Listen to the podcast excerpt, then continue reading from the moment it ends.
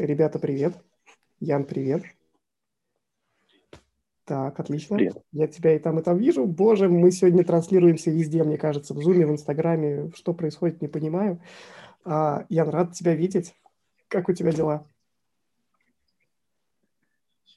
Слушай, сегодня насыщенный день, на самом деле. Прошло на днях такое событие. Скончался воронежский афористик и писатель Аркадий Давидович. Может быть, многие про него слышали. Буквально с э, прощальной церемонии.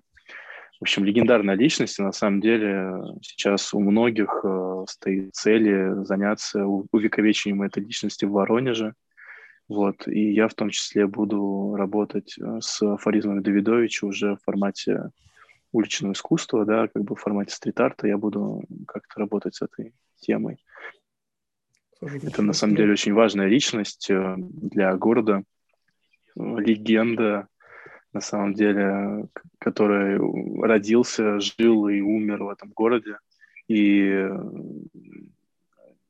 его имя надо обязательно э, хранить в памяти и увековечить его в городе, который написал 50 тысяч афоризмов, и каждый из них гениален и надо именно словом его увековечить, нежели ну, как у нас любят ставить там, да, бронзового какого-то памятника и что-то еще, или мемориальную табличку повесить. Это, конечно, не годится для такой крупной личности, как Аркадий Давидович. Вот. Слушай, я... я всегда очень сложно бывает, э, когда люди уходят, когда люди умирают. Ну, я думаю, что не, не, не только мне, на самом деле, большинство из нас. И я понимаю, что эта личность была э, знаковая и значимая не только для города. И не знаю, короче, как, как эту штуку а, сказать, но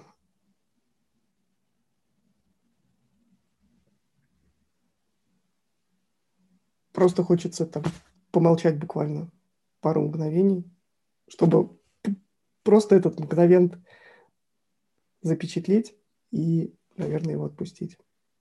Спасибо, что об этом сказал, и кажется важно. А, ну, там, на самом деле, интересно сделали и Сергей Кочурин, и Алексей Юрьевич Грубунов помог. Общем, а, сделали все выставки с работами его музы Валентина Золотых и с афоризмами, которые писали а, сами посетители, зрители а, на стенах. В общем, сделали очень правильно, и я думаю, в формате выставки это будет на Среднемосковской. Я думаю, где-то месяц еще длится. Так что я у себя в соцсетях опять же об этом напишу, расскажу, чтобы люди посетили Слушай, данное... я понимаю, что, мне кажется, у нас ну, из-за того, что идет параллельно две трансляции, либо одна заикается, а, я, наверное, предлагаю сейчас вы, вы, выключить Инстаграм, потому что, что, что что-то идет не совсем так. Я, я тебя слышу и там, и там, и, возможно, из-за этого трансляция тормозит. Вот. Ага. Так что, ну, хотя у нас в Инстаграме ну, ребята подключаются, давай, подключаются, а, либо там просто замьютить его куда-то подальше поставить, чтобы он не сильно мешал. Вот как-то так я его оставлю, чтобы э, ребята смогут посмотреть. Ну, у меня просто наушники, да, наверное, так будет нормально. А, ну, да. а, ты самое главное не слышишь себя и там, и там, потому что это, я понимаю, может. Ну, я очень слабо себя слышу, поэтому мне сильно не мешает. Отлично. Хорошо. А, тогда а, начнем, начнем разговор. А, перед тем, как мы пойдем к тем вопросам, которые а, я собрал и которые ребята прислали до эфира. У меня есть маленькое такая, а, маленькое отступление. А, этот эфир впервые, наверное, за то время, когда я их провожу, он спонсируется.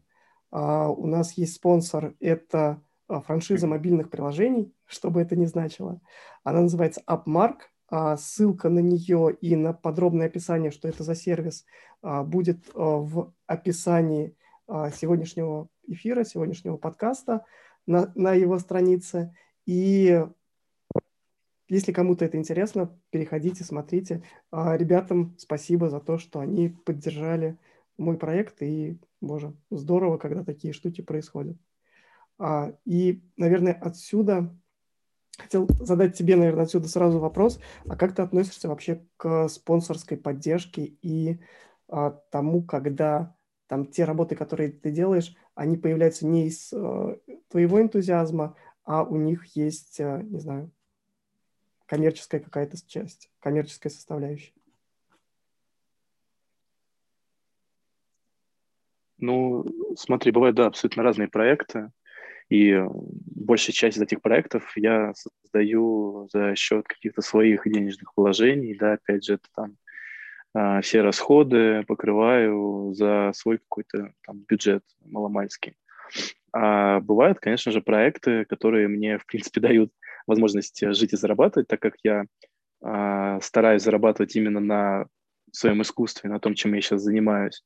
И эти проекты, по сути, меня и кормят. Это коммерческие заказы, когда я не делаю что-то ремесленное, я не рисую там зайцев, бегемотов, не знаю, спортсменов, еще кого-то, когда у меня заказчик конкретно говорит, нарисуй мне это. Нет, я так не буду делать, я не буду браться за, реме... за ремесленные заказы, когда ты просто исполнитель а браться за те проекты, когда тебя приглашают как художника, как э, деятеля, от которого хотят получить объект искусства в его художественной практике. Да?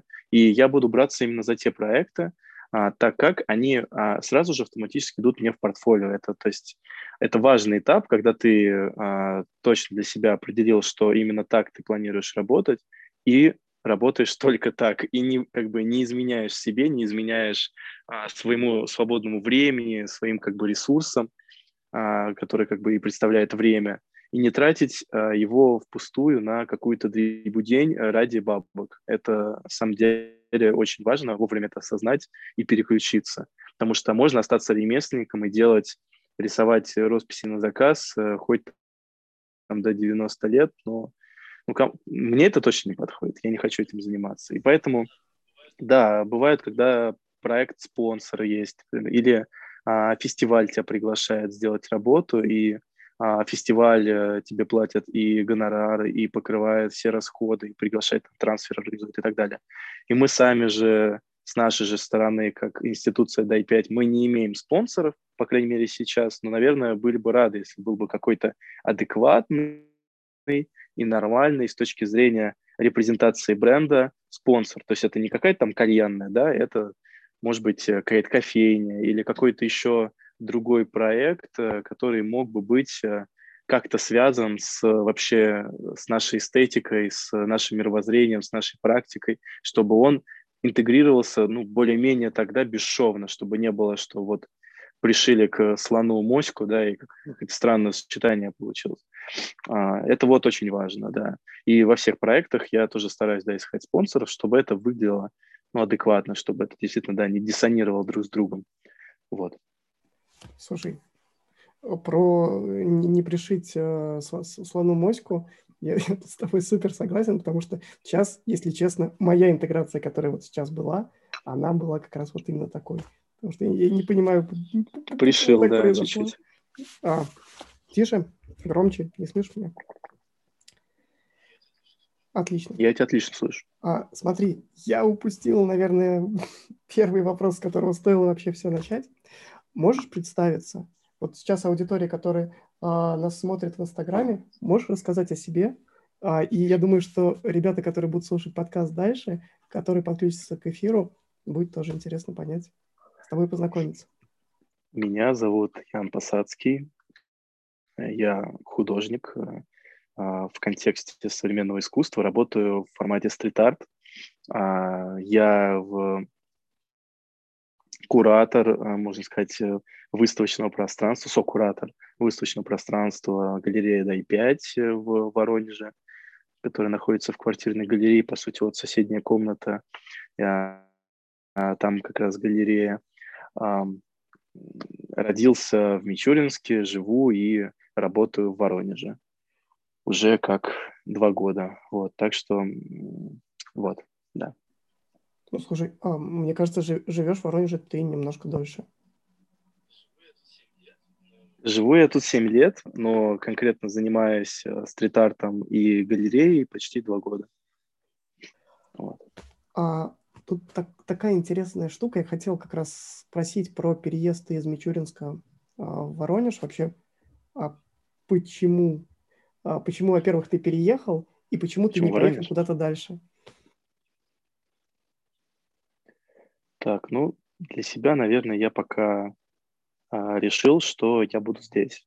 А почему я в Воронеже оказался? Ну, Мичуринск – это небольшой статичный город, у которого есть, наверное, перспективы, не знаю, заниматься аграрием, а, растить семью, рожать детей, работать на каком-то а, захолустном предприятии, в основном какие-то аграрные предприятия. Ну, в общем, небольшой городок в Тамбовской области. И ну, надо было ехать учиться, и как-то шестого класса я решил стать архитектором и пойти на архитектурное образование, а, которое, наверное, мне совершенно обучение в старике ничего не дало, никаких знаний. Это скорее просто какое-то направление деятельности и нужные знакомства, которые случились а, с вереницей событий, да, опять же, это как бы скорее вот жизненная какая-то судьба меня свела вначале там с Андреем Пыриновым, когда мы делали декорации для вечеринок, э, был такое пространство культурный центр Дом, потом Нигилист, и там я познакомился уже и с Мишей Гудвином, и с еще с другими ребятами, и там уже пошла вот эта вереница знакомств. Меня Миша познакомил с Ваней Горшковым, я у него стал работать ассистентом, я у него был таким первым постоянным перманентным ассистентом как бы при создании его работ. И вот мы с ним полтора года поработали, и знакомясь, знакомясь с разными а, представителями воронежского современного искусства, пришли к тому, довольно быстро пришли с Мишей, что нам надо делать свой проект, надо делать свою мастерскую, которая переросла в галерею современного искусства. Это ее такая основная деятельность. Мастерской она так и не стала. То есть мы там ничего не создавали своего продукта, кроме как э, галерейных, да, и таких э, проектов э, а, публичных, мы не создавали там свое искусство, в итоге оно не стало мастерской. И все это начало вереница развиваться, и сейчас, да, я пришел к тому, что вот за полтора года есть ряд крупных событий, выставок, и, и планируются крупные события, и делаю работы свои, а, в основном на улице и с, работая с таким историческим бэкграундом, с, раскрывая контекст места. Наверное, это все-таки архитектурный бэкграунд имеется, потому что архитекторы при процессе проектирования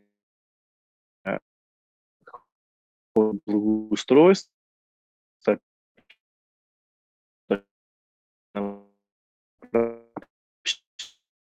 ну, как начинает исследовать вот эти исторические глубины, тесно связанные с э, этим пространством, под которым они проектируются, чтобы это все выглядело таким уже целостным, э, гармоничным а, проектом. И, наверное, вот этот, да, бэкграунд, он на меня тоже наложился, и я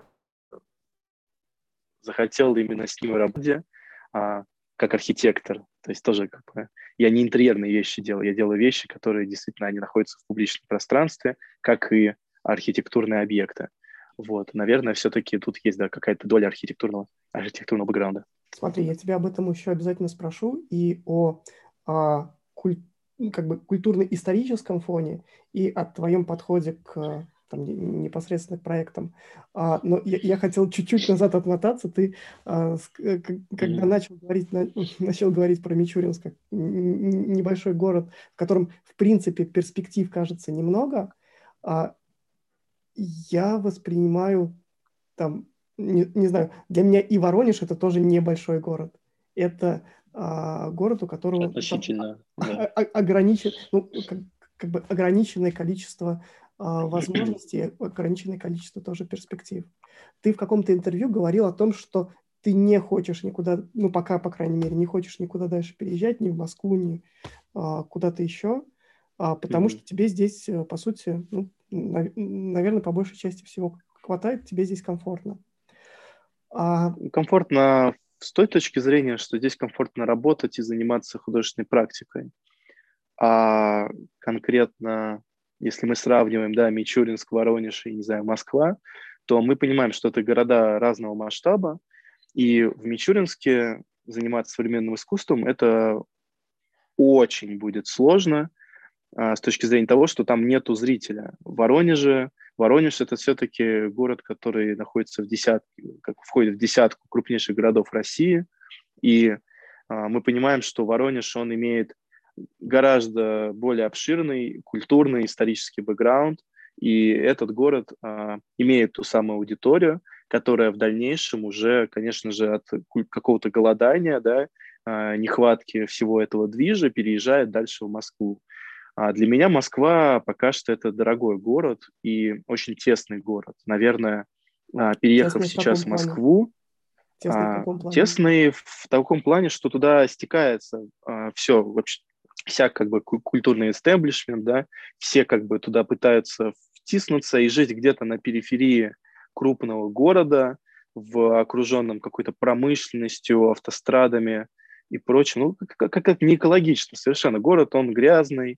А, понятное дело, там а, коммунальные службы и прочие, да, а, инструменты городского развития, они там развиты, но жить в периферии Москвы для меня хуже, чем жить в центре Воронежа, да, в как бы окруженном, да, таким э, лесом, какими-то объектами искусства, которые я сам здесь создаю. То есть здесь для меня это какое-то благоприятное место для самовыражения, опять же, для развития себя как художника. А жить в какой-то квартирке съемной или в комнате в Москве мне, по крайней мере, сейчас не интересно. Я бы, наверное, все-таки выбрал... Я не хочу оставаться в Воронеже навсегда. Это город а, для меня как точка, с которой я буду дальше отправляться. Но пока Воронеж, а, потому что я здесь, и я не вижу смысла обменивать его на другой город, по крайней мере, сейчас. Хочу поехать там в Нижний Новгород, потом в Казань, в Владивосток. Санкт-Петербург тоже, кстати, не сравнить с Москвой, потому что он тоже гораздо компактнее и чище, поэтому Петербург почему бы нет, да, то есть просто разные города, возможно, и в Европе пожить в каком-то городе. Но Москва — это все-таки а, ты сразу становишься частью вот этой вот централизации всех культурных явлений в России и а, тем самым поддаешься этому соблазну тоже централизироваться и оказаться в этом котле, а всю остальную Россию оставить а, без тебя.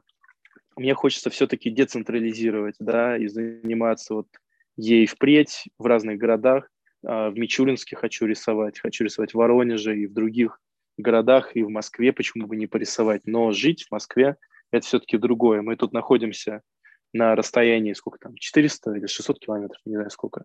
Но ехать 5 часов на поезде или час на самолете – это очень удобно. Ездить в Москву раз в пару недель или там раз в месяц – это несложно. И лучше так, чем жить там и пытаться выжить скорее, потому что зарабатывать на искусстве в Москве я вряд ли смогу. Слушай, тут а, и, и, две штуки мне сейчас а, а, увлекли в том, что ты говорил. Первое про, а, наверное, про шестой класс. ты сказал, что в шестом классе тебе ты почувствовал, что хочешь стать архитектором. Да. И, блин, я реально кайфую от людей, которые вот очень рано, кажется, ну, шестой класс достаточно рано, очень рано поняли, а чего они хотят по жизни, в какую сторону они хотят двигаться и а, по какому треку, по крайней мере, идти. Да, понятно, что ты в итоге не, не пришел, наверное, может быть, пока именно к архитектурной какой-то реализации, но для тебя это был очень четко на, намеченный вектор. Можешь вспомнить, как это произошло? Ну, типа, да. ты, ты сидел на уроке ну, и просто, типа, Бах. Да нет, на самом деле очень как-то сумбурно. Я в детстве любил э, вообще рисовать и ходил в художественную школу. И для меня было интересом э, рисовать даже архитектуру в том числе. Э, и я помню такой момент, когда я срисовал с маленькой коробочке карандашей Кахинор, там картинка, ну, не знаю, 5 на 3 сантиметра, там был нарисован Спасский собор такой графичный. Я его перерисовал в формат А3. Даже А2, это какой-то огромный лист с этой маленькой себе. коробочкой. То есть, типа, ты, ты растянул его? Да, я его захотел, рас, ну, смасштабировал, да. Хотел перерисовывать. Я любил, у меня отлично получалось работать с перспективой, с геометрией, с архитектурой, да. У меня отлично шли технические науки, физику я сдал ЕГЭ на 90 баллов, и а, математика, конечно, мне это все нравилось. Да, и до сих пор, в принципе, меня интересует, и я в некоторых проектах использовал эти знания а, физических явлений и прочее. И в шестом классе как-то спонтанно иду там, не знаю, с друзьями, опять же, по тип, а, уже как бы классической тропе до школы, а, и как-то, ну, архитектор. О. Ну, архитектор, он же здание строит. Ну вот, э, интересная, да, профессия. О, архитектор, да. Но они же рисовать должны хорошо. А, архитектуру хорошо должны чертить. Ну, наверное, архитектор. Ну, такое какое-то абсолютное непонимание, что это сейчас вообще, что это за профессия сейчас, насколько она в актуальной форме, как она выглядит. То есть вообще архитектору сейчас рисовать э, практически не нужно. Ему надо эскизировать и а, мыслить формой, мыслить какими-то пространствами, но не отмывать и не чертить, и не рисовать карандашом э, перспективу, ему там особо ничего особо-то и не надо надо мыслить, надо уметь как бы генерировать идеи. А тогда у меня какое-то было такое иллюзорное представление, и уже преподаватели в художке мне сказали, ну вот в Воронеже есть хороший архитектурный неподалеку. Я такой думаю, ну окей, да, Воронеж, пробуем Воронеже. Приехал в Воронеж, год поучился, там куча вот этого всего барахла, связанного с отмывками, с чертежами и прочего, абсолютно ненужные знания, которые, ну, это просто ремесло, да, тебя учат делать что-то ремесленное, абсолютно никак ты это практически потом не используешь, эти все знания, потому что это не знание, это просто навык практический, который ты потом не будешь его использовать. А, учат какому-то, какой-то ерунде, пять лет э, тратишь впустую, хотя, наверное, архитектуре можно и за три года научиться, как, например, в Московской архитектурной школе, частная школа, там преподают за три года бакалавриат, за два года магистратуру и через пять лет абсолютный как бы, профессионал в своем деле появляется на рынке труда, на бирже труда. А в Воронеже, да, ну, все плохо, и поэтому я с третьего курса еще понял, что надо ездить на воркшопы, на практически какие-то а, интенсивы в Москву, в другие города, путешествовать обязательно, смотреть, общаться, знакомиться с архитектурным истеблишментом в Москве. И ездил на практику над револют, создаются паблик-арт-объекты из дерева с самими же архитекторами, студентами, которые их и спроектировали. Это такой сайт-специфик практикум строительный. И ты сам строишь объект искусства. Это уже а, арх-объекты, да, это что-то между паблик-артом и современной архитектурой, наверное. И вот, наверное, этот фестиваль еще на меня очень сильно повлиял с той точки зрения, что мне показалось а, создавать малые архитектурные формы сто раз интересней, чем проектировать огромные там коттеджи, дома, стадионы, торговые центры, я не знаю, а что еще там проектируют сейчас а, сегодняшние архитекторы. Как, как ты это сюда себя а, Объясню. А, некий масштаб проекта, он разный.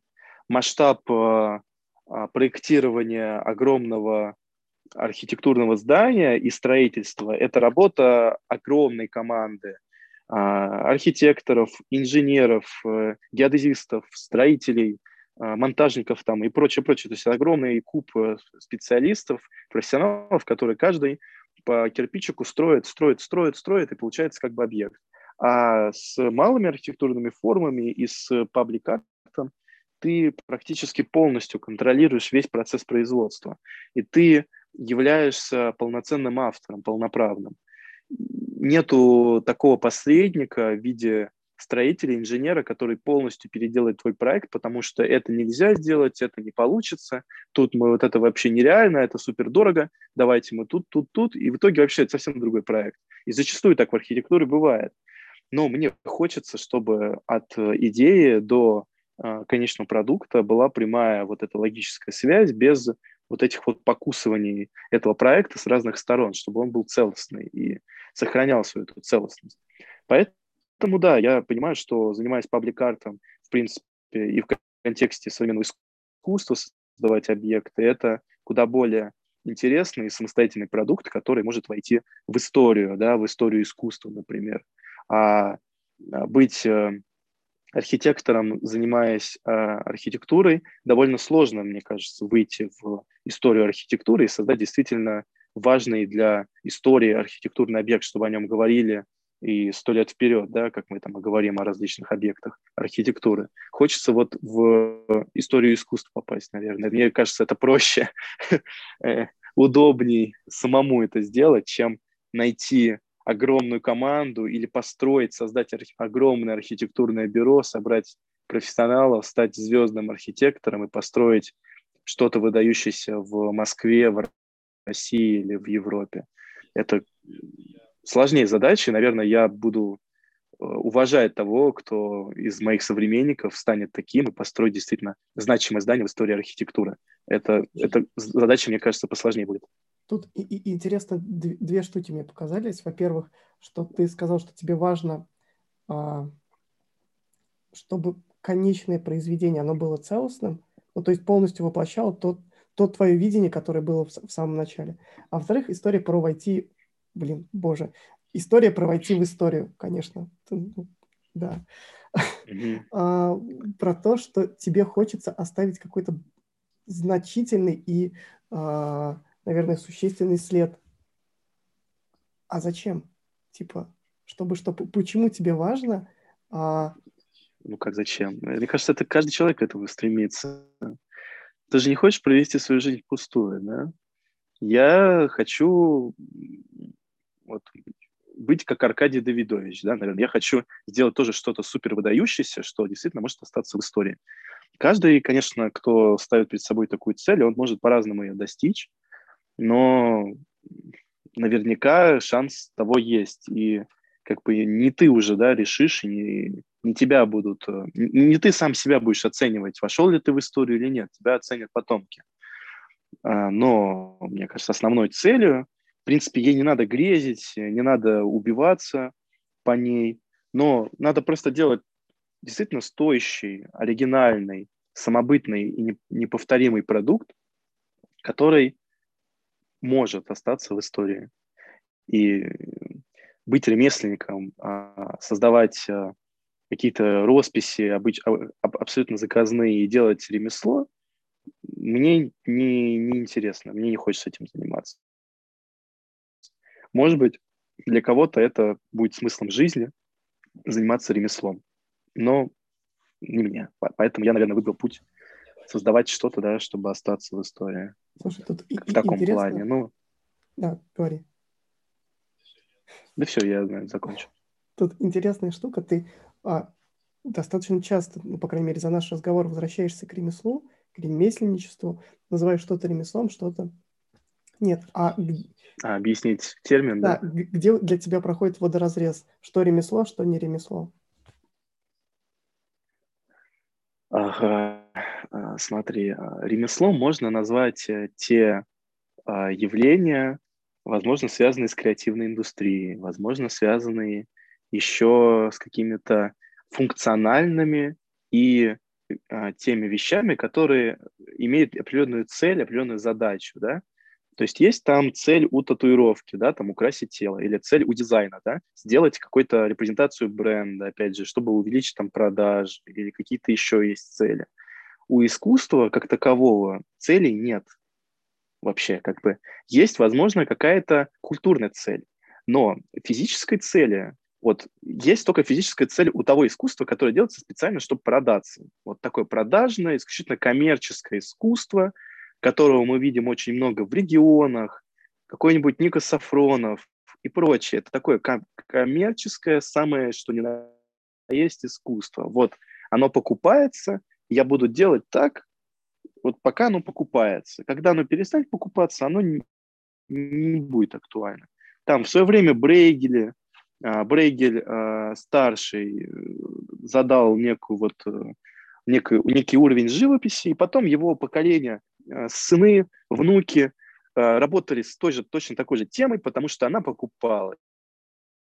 Они вот делали как огромная мастерская эти картины. И было там по 15 переписанных заново этих картин. Это, был, это было коммерческое искусство, но оно, тем не менее, как некое явление, да, искусство Брейгели, оно вошло в исключительно коммерческое направление.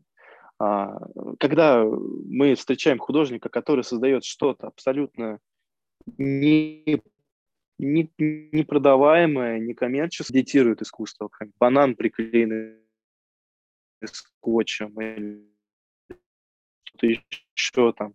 Да я же сам могу так сделать, да там моя внучка так нарисует. Если мы воспринимаем это как некий э, жест, абсолютно непродаваемая вещь, да, а, то мы понимаем, что подобными проектами ты можешь задать для себя, создать себе какое-то имя, да, человека, художника, который, а, да он это произведение делал, значит, э, ты сразу себе ну, как бы создаешь некую цену, некую стоимость, а, публичную, опять же, весомую, и, возможно, твое другое искусство, которое ты создаешь уже для себя, просто как хобби, как развлечение. Я вот рисую на улице, создаю проекты. Также другой художник создает какие-то галерейные штуки. Их уже покупают, потому что его знают по тому проекту, который абсолютно никак не купить.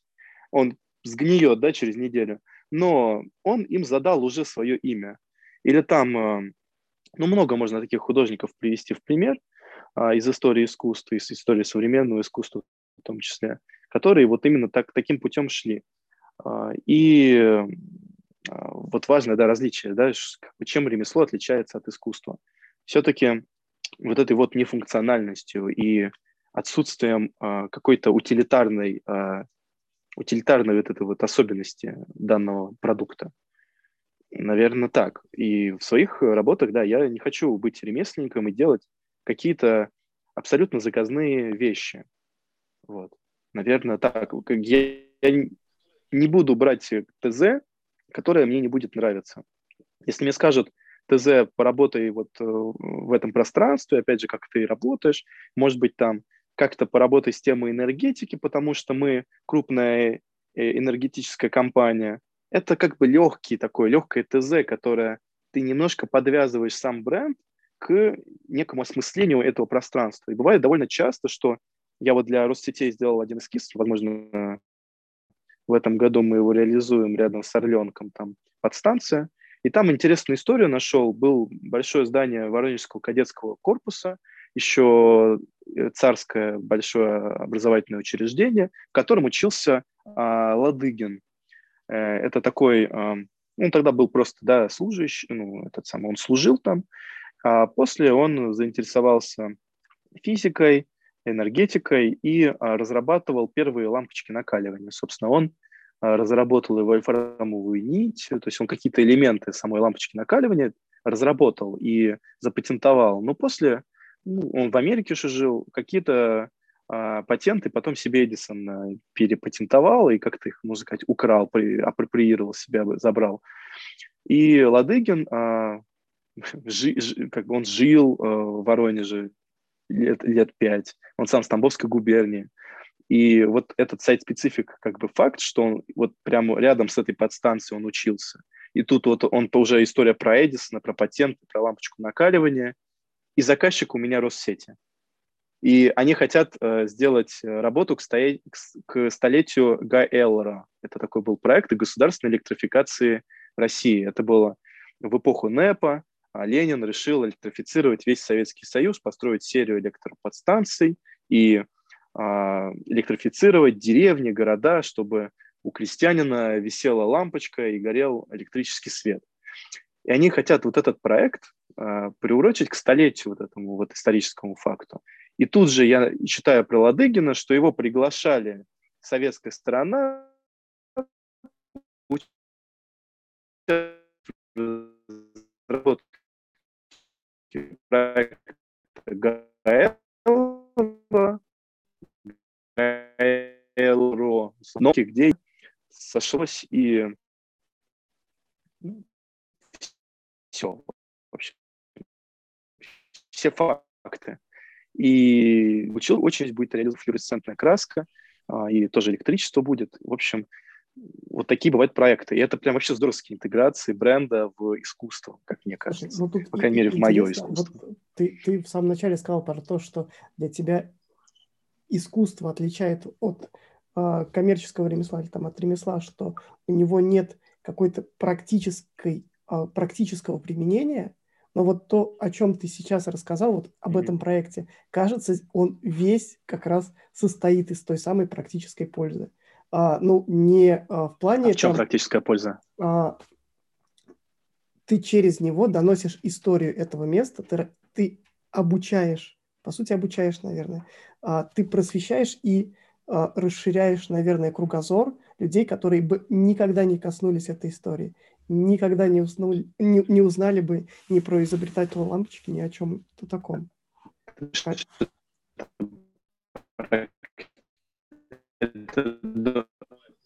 Да, прерывается. Э, привет. Тебя в Инстаграме слышно лучше, чем через Zoom почему-то. Это... Ну, вот, снова все отглючил. Давай, повтори еще раз. Да, смотри, а, вопрос чисто практический. А, ну, как бы а, мне кажется, что проект, о котором ты сейчас рассказал, он имеет практическую составляющую, потому что он просветительский. Он доносит до большой массы людей историю места, рассказывает им о событиях, о которых они никогда бы по-другому не узнали. И кажется, это именно практическая польза. Ну, на мой взгляд.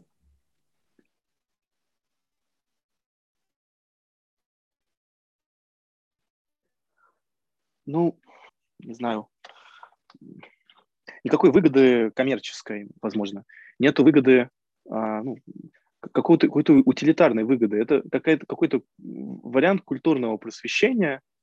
Как мне кажется, в этом нету как таковой прямо уж э, я, ярко выраженной какой-то выгоды. Я, я не знаю, но это, понятное дело, в этом есть некая, некая функциональность в плане того, что это некая гиперссылка и презентация исторического материала. И в этом, да, действительно есть огромный плюс подобных проектов, культурный. Но, наверное, все-таки сложно назвать это ремеслом за счет того, что он имеет какой-то нарратив, да.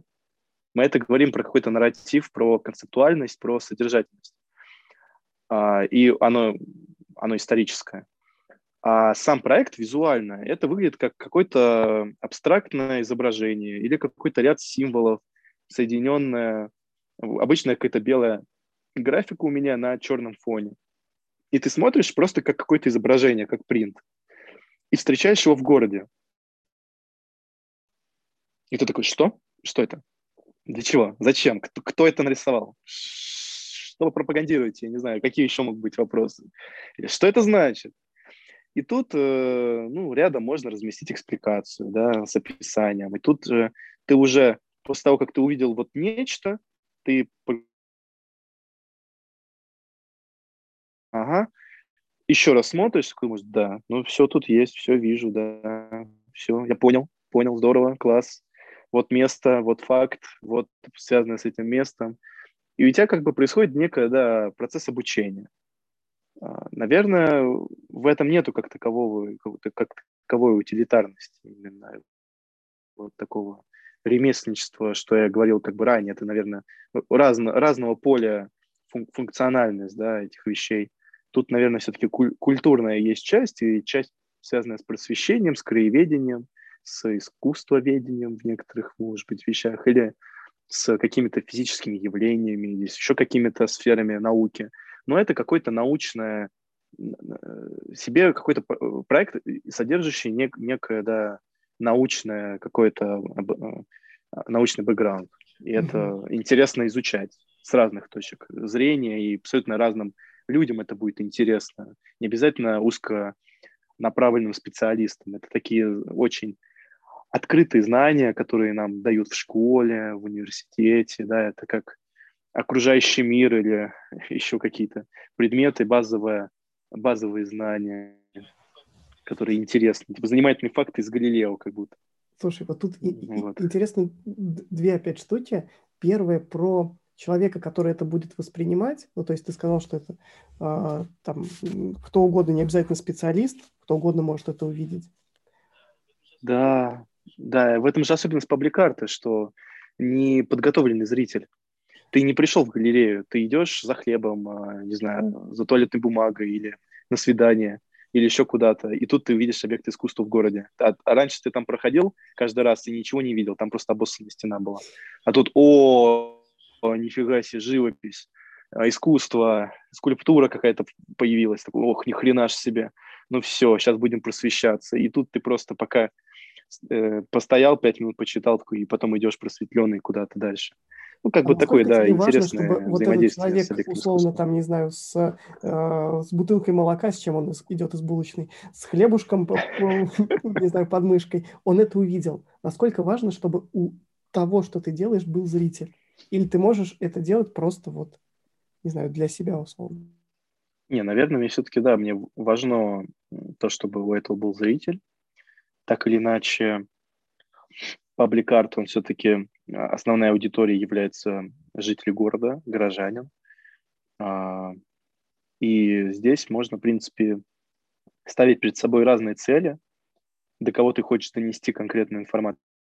До чиновника, до обывателя, до, не знаю, бизнесмена, до застройщика, до э, общественников, до кого-то еще. Ну, ты можешь ставить э, разные цели и делать либо публичное искусство, либо политическое искусство, либо заниматься акционизмом, а, при, приколотить какую-нибудь часть своего тела к брусчатке или обмотаться там вокруг столба а, в костюме ОМОНовца там, или что-то еще ты можешь сделать, можешь себя сжечь, я не знаю, ну, абсолютно разные виды публичного искусства. Это и акционизм, и флешмоб, и хэппининг, и монументальное советское искусство – это тоже public art.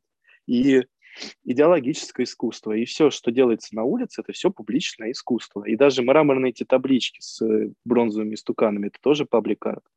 Но их очень много разновидностей, и с веком технологий новых, опять же, приходят новые медиумы, новые возможности взаимодействия с городской средой. Это и дополненная реальность, и виртуальная реальность, какие-то голограммы, возможно, и квадрокоптеры и прочие механизмы, которые могут тебе позволить создавать новое искусство, а, вплоть до, я не знаю, хоть на самолете на, на небе что-то написать или нарисовать прямо каким-то дымом. Ну, все что угодно можно сделать.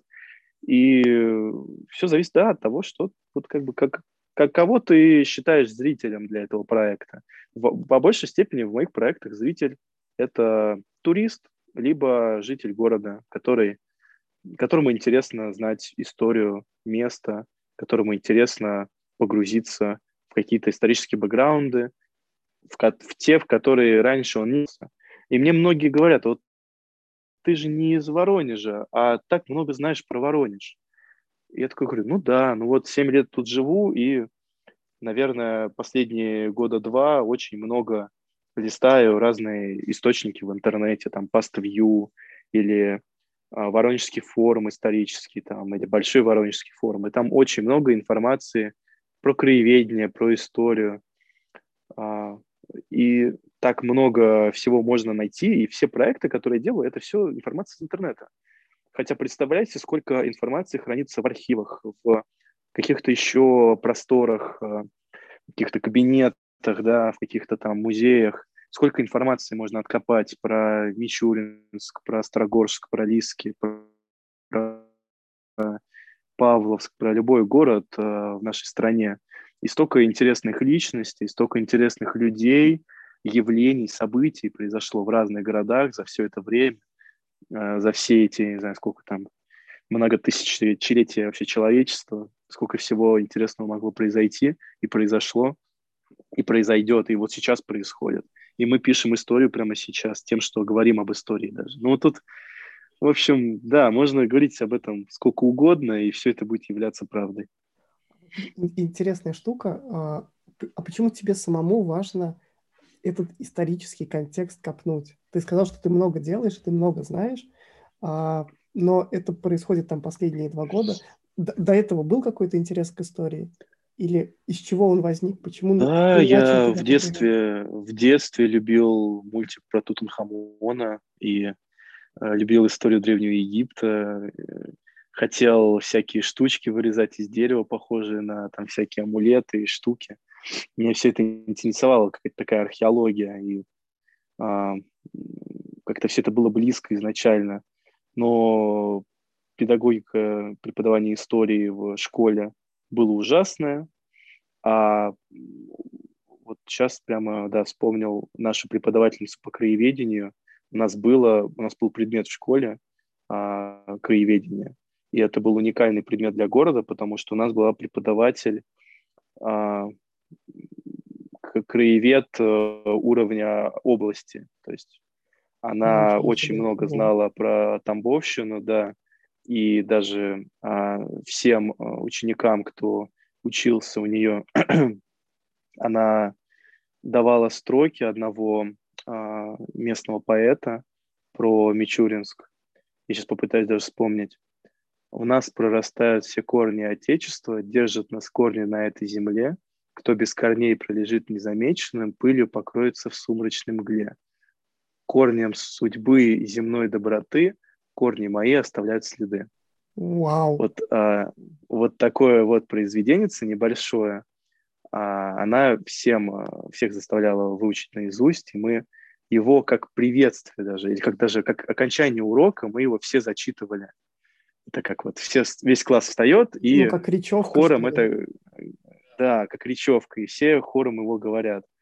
И у нее было очень много артефактов, различных исторических объектов в классе. Это был просто класс э, истории, а, Мичуринская история вообще Козловского уезда и Тамбовщины.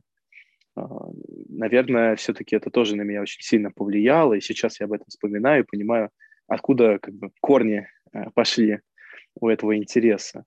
И я сейчас понимаю, что это как бы лучшее, что я могу дать в сфере искусства, это работа, исследуя да, специфику места и рассказывая посредством каких-то исторических явлений. По крайней мере, я примеров подобной практики, а, именно такой концептуальной работы я не находил. И ну, это делает меня индивидуальным, да, это делает мой какой-то артист-стейтмент, что, мол, я работаю вот с этой темой, потому что многие работают, да, с темой постинтернета, с темой телесности, с темой, я не знаю, тоже там памяти, еще с какой-то темой. Ну, разные есть, да, а кто-то абстрактные какие-то делает явления, хотя это тоже весьма устаревшее направление. Ну, так или иначе, да, я нашел какую-то свою стезю, по крайней мере, сейчас я занимаюсь этим. Может быть, через пять лет у меня появится новая серия, новое направление, я буду работать с другими вообще явлениями. По крайней мере, сейчас, да, я вот чувствую себя в этом прям как в своей тарелке и оригинальном, как бы самобытном. Даже вот, казалось бы, у меня есть э, Э, некая концептуальная особенность, стилистика работы, но визуальной как таковой вроде бы не было. Но сейчас я вижу, что у меня есть желание делать черные какие-то поверхности, на них какая-то белая графика или работа с каким-то светом, с какими-то особенностями, да, какими-то физическими, возможно, особенностями там, или работать со спецификой посредством а, материала, да, если там мы говорим про какую-нибудь а, антицерковную историю про место, где там производились церковные свечи, мне хочется там а, сделать работу копотью церковных свечей или воском. Где-то про электричество я хочу работать с электричеством, со светом, с э, э, рефлективностью. Когда я делал башню в Шарташском парке в Екатеринбурге, огромный такой проект с кружочками светоотражающими, там была тема радио, и я как физическое явление радио воспринимаю как электромагнитную волну, и свет, а, видимый свет, это цвета и просто как бы свечение, я его воспринимаю тоже как электромагнитную волну, потому что она так и, таким, такой является. И отражение вот этого вот света от этих кружочков, это за собой является некое испускание от этой башни, на похожее на радиовышку, некой электромагнитной волны опять же, какой-то радиочастоты, да. Вот. Так что я использую этот аттрактивный элемент в виде а, дискошара, мол, все это отражается, светится, с физической точки зрения, с концептуальной. Мол, это обосновано посредством физики, по сути. А, самого нарратива данного uh-huh. проекта. Да, и это как бы все тесно связано. Ты не, не оторвешь этот факт. Или вон работу вонишь под мостом, она отражается наполовину в воде, но я же говорю о теме экологии, о теме э, э, вообще водохранилища, то, что оно цветет, оно грязное, воняет, и оно красится, окрашивается в зеленый цвет во время сезона э, размножения этого э, планктона. И э, кислотно-зеленые буквы – полностью фраза симметричная по вертикали, наполовину отражается в воде, и она как бы складывается, да, эта фраза. И я работаю с а, отражением, которое находится в воде кислотно-зеленого цвета. Это тоже как бы вот все, все это очень тесно связано. И хочется делать такие гениальные ходы, когда ты просто делаешь неразрывным конкретный проект от конкретной локации в городе.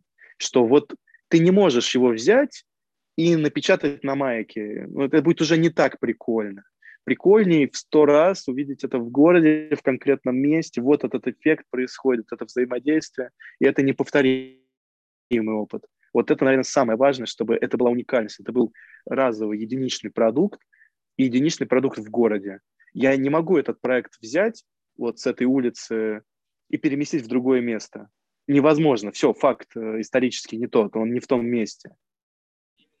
Он именно там, где изначально он располагался ты тоже в каком-то интервью говорил про то, что важно замечать пустоты в окружающем мире.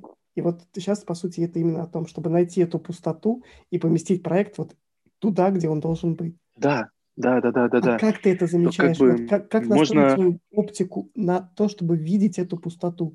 На что ты смотришь? Куда ты погружаешься? Как ты фокусируешься? Тут, видишь, есть разные приемы взаимодействия с городом ну, от обратного. Ты можешь найти интересное место, а, какую-то, да, вот эту пустоту зияющую, и потом проводить э, исследования, research и искать исторический факт, либо ты находишь уже исторический факт, и вокруг этого места просто бродишь, ходишь, ищешь нужную плоскость, нужную поверхность, как это можно репрезентировать здесь. И вот э, этими двумя как бы случаями я и пользуюсь. Сейчас у меня стоит э, задача на весну сделать ряд работ, связанных с афоризмами Давидовича. И мне хочется их увековечить посредством взаимодействия вот этих вот афоризмов с какой-то городской ситуацией. Ну, как, какая, какой-то, какой-то как ситуация сложилась в городе, вот там, я не знаю, окно заложено кирпичом, и, и как, как, как-то это все очень выглядит интересно. И я буду с этой поверхностью подбирать нужный афоризм из 50 тысяч афоризмов Давидовича и репрезентировать его именно здесь, чтобы была вот такая вот инсталлятивная да, особенность этого проекта, что это не просто надпись на заборе, а такое очень интегрированное и локальное, персональное вкрапление данного афоризма, тем самым а, размещая серию таких работ в неком маршруте, который можно пройти по городу.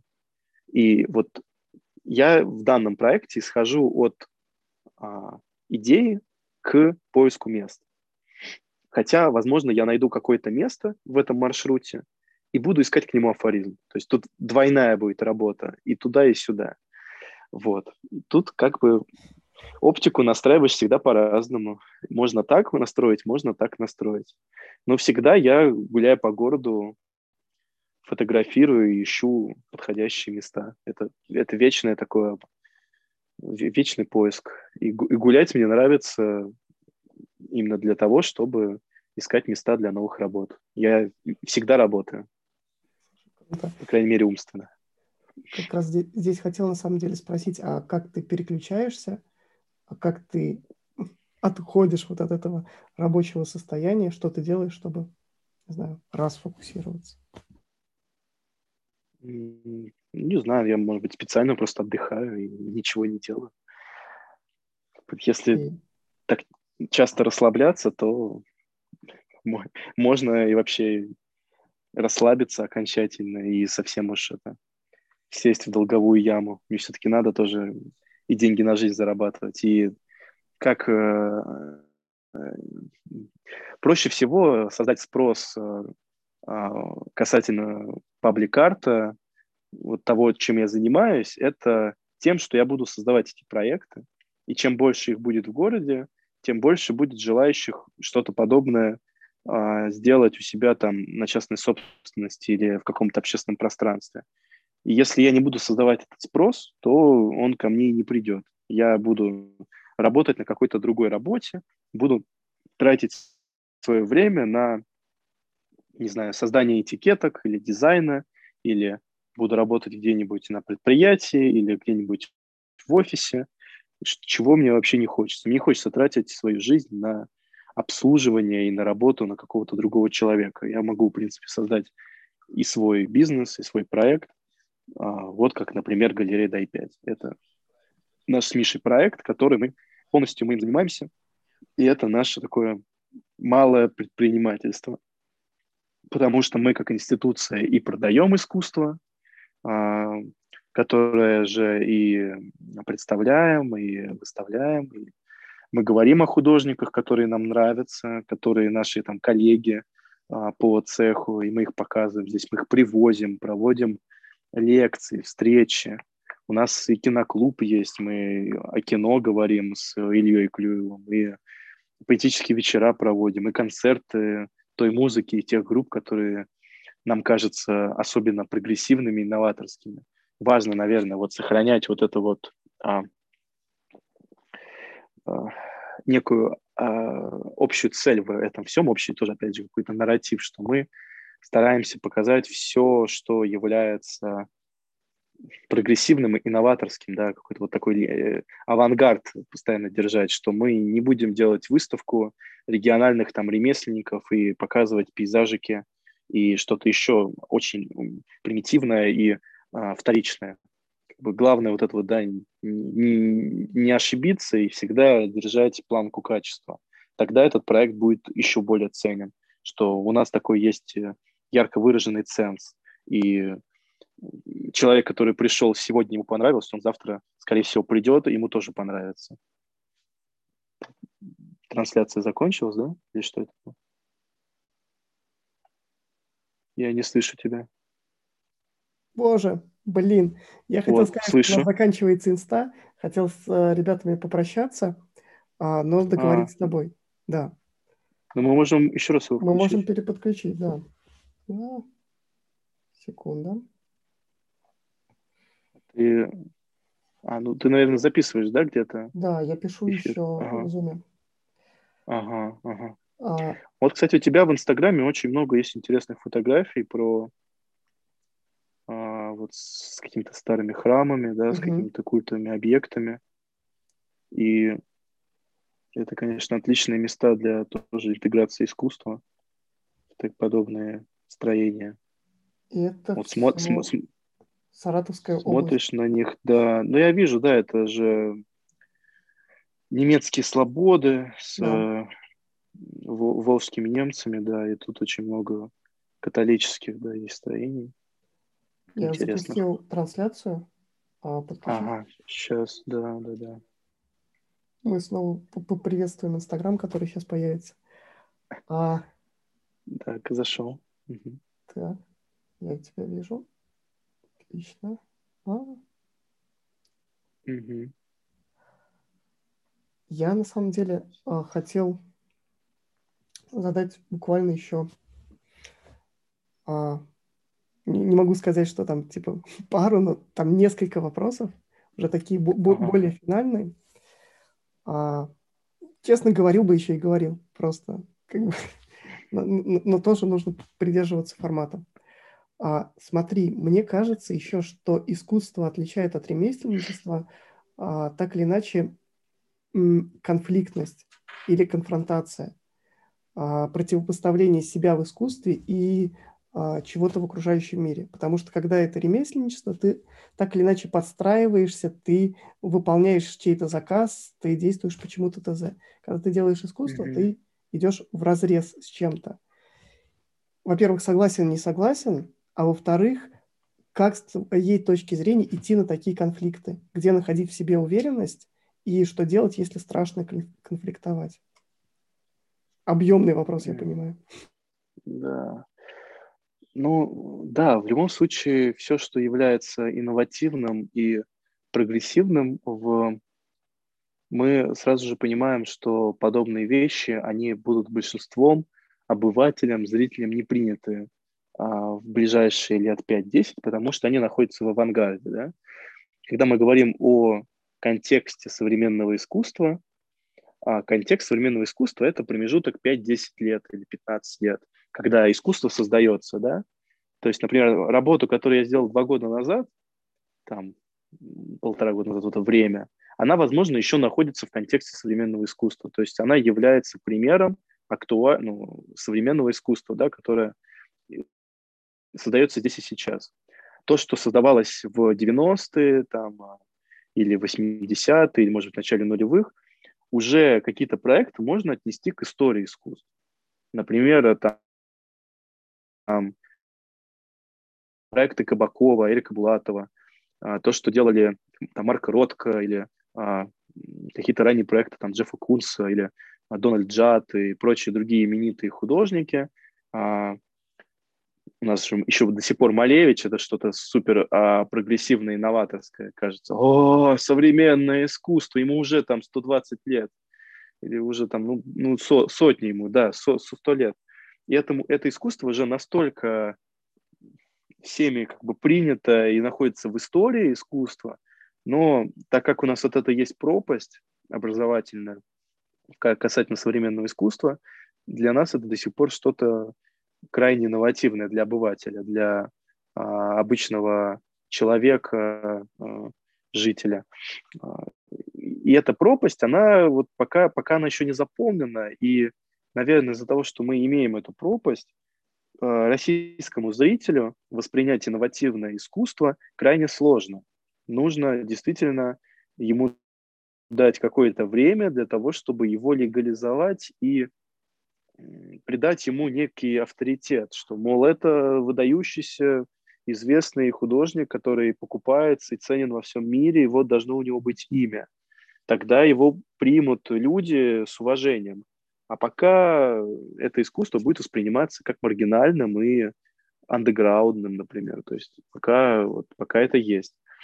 А, ну вот тебе самому идти на такой конфликт э, с обществом получается. Потому что большая часть общества может не принять или а, неправильно понять. Ну а что плохо, что плохого случится, если какая-то часть общества не поймет твое искусство? Ну, ну, даже оно, оно, оно будет пытаться именно логически его понять, хотя многие вообще а, объекты искусства и много, как большое количество работ, их вообще не надо логически воспринимать, их надо эмпирически, чувственно, да, с эмоциональной точки зрения а, изучать, а не ждать какой-то какого-то текста, мол, пояснения, что хотел сказать художник, вот, вот самые пошлые какие-то фразы, такие а, кичевые – вот. Э, от этого, конечно же, надо уходить и а, объяснять даже зрителю, что это не что-то сверхэлитарное, не надо быть искусствоведом, чтобы разбираться в искусстве. Не, не нужно вообще читать там тонны каких-то книг, э, некрологов и а, прочих изданий. Можно интересоваться, можно ходить на выставки, развивать свою насмотренность, подписываться на различные агрегаторы по типу Цветника, там, Офлюкса, QNB и смотреть актуальные выставки во всем мире, сидя у себя там дома или, там, не знаю, живя где-нибудь в Мичуринске, например. Можно следить за мировой повесткой. У нас есть интернет, огромная сеть э, с контактами, с миллионами, миллиардами людей, которые одновременно что-то создают во всем мире. И смотреть за этим всем, э, развивать свою насмотренность, и тогда что-то инновативное для тебя уже не станет столь э, сложным и непонятным и каким-то совершенно крайним а, объектом, чем, например, если бы ты просто жил бы там, да, рожал детей, работал бы на своей работе и просто существовал. Как бы это э, каждый может выбрать свое какое-то, да, свой путь в жизни. И кто-то посещает театр, выставки, концерты, слушает актуальную музыку, а кто-то живет а, в Советском Союзе до сих пор, кто-то только, только за old school, только это и ничего нового, да. А есть люди, которым по 70 лет, и они мыслят гораздо моложе, чем наши ровесники лет по 20, которые закончили какое-то академическое образование. Им настолько а, помутняет рассудок, э, ум, э, закидывают тонны а, ненужной информации или совершенно не ту вещь закачивают в умы, что из них получаются такие самые, что ни на есть консервативные люди. Когда ты, вот Алексей Юрьевич Горбунов в галерее «Хлам» рассказывал как раз про таких э, молодых людей, которые приходят, студенты каких-то художественных училищ, и они мыслят как 70-летние. Они совершенно стары в, в своем понимании искусства, мира, культуры. А есть люди, вот как Алексей Юрьевич как раз, который в, в своем почтенном возрасте, абсолютно молодые умом, а, сознанием, насмотренностью великолепной. Все зависит от каждого. То есть ты просто выбираешь свой путь и выбираешь, что тебе действительно нужно. Хочешь ли ты быть таким? Хочешь ли ты быть постоянно в тренде? А, и как э, Давидович в 90 лет э, бегать за 20-летними красавицами и а, ублажать их э, всякими интеллектуальными шутками и штуками и просто быть э, таким казановой просто каким-то. И всегда быть в тренде, всегда быть с молодежью, снимать с ними фильмы, писать э, музыку, тусить, постоянно быть таким как бы повесой. Либо, да, ты будешь просто семьянином, жить обычной жизнью. Это выбор каждого. Мне, наверное, все-таки первое интересует быть каким-то такой, да, рок-звездой, какой-то личностью и создавать постоянно что-то новое и общаться с такими же людьми, кто такой же создает. Вот это прям весело. Жить в тусовке, жить постоянно в каком-то драйве. Это прям мой путь, точно. Слушай, офигенно. И, во-первых, офигенные пожелания всем тем, кто нас сейчас слушает, потому что, да, можно выбрать какой-то свой путь и этого пути придерживаться. И очень круто ты описал mm-hmm. свое ощущение к миру. Блин, боже, круто. Я предлагаю закончить коротким блицом. Будет три вопроса. Давай. И потом еще парочка, парочка обязательно. Первый вопрос перекликается с тем, о чем ты до этого говорил. Как ты думаешь, должно ли искусство быть актуальным? А, термин «актуальное» очень размытый. Актуальное означает а, а, то, что создается прямо сейчас. То есть это временное, да, актуальное но актуальное может быть вторичным. Ты можешь сейчас рисовать а, поп-арт и делать крайне вторичные и заурядные вещи, но это будет актуальное искусство. То есть тут надо разделять а, работы в контексте современного искусства, то, то бишь современное искусство, и актуальное искусство. Я вот тоже раньше этого не понимал, но сейчас понял, что это абсолютно разные вещи. А, искусство может быть разным. Хочешь сделать актуальное, делай актуальное. Хочешь сделать в контексте современного, конечно же, я за второе. Окей. Что ты чувствуешь, когда твои работы уничтожают? А, это данность. Я с полным принятием, и если я ожидаю, что она будет уничтожена, потому что собственник этого не хочет, чтобы она существовала здесь, то она будет уничтожена. Если это какое-то публичное пространство, принадлежит, не муниципалитету, и им понравилось, они могут это оставить. Либо я с частником договариваюсь, и она существует. Ее могут уничтожить, ну, не частник, а может уничтожить какой-то пацан, может ее затегать и закрасить. Я могу ее либо восстановить, либо забить на нее. Разные случаи бывают.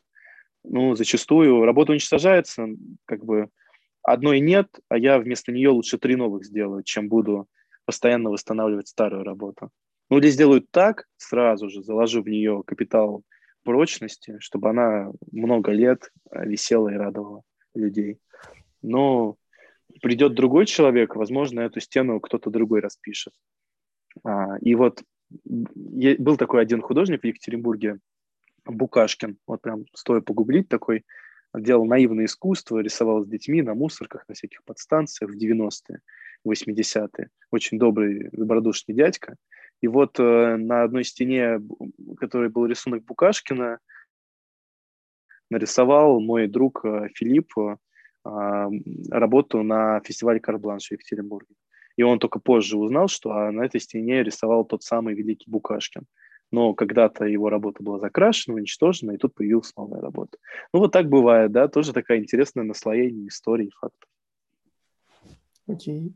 И вот. третий вопрос Блица. Почему важно менять мир вокруг себя?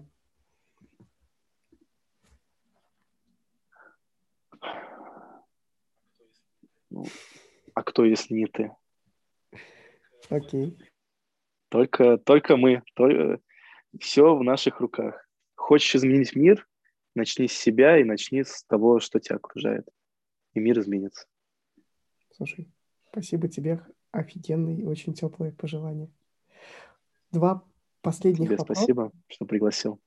А, первый. Угу. А, назови, пожалуйста, трех людей, которых стоит позвать в следующий раз. Из сферы вообще, искусства или вообще в принципе? Whatever, кто угодно может быть. Ну вот советую тебе Алексея Горбунова из галереи «Хлам». А, советую э, Михаил Бычкова позови из камерного, например. А, из художников позови Ваню Горшкова. Вот.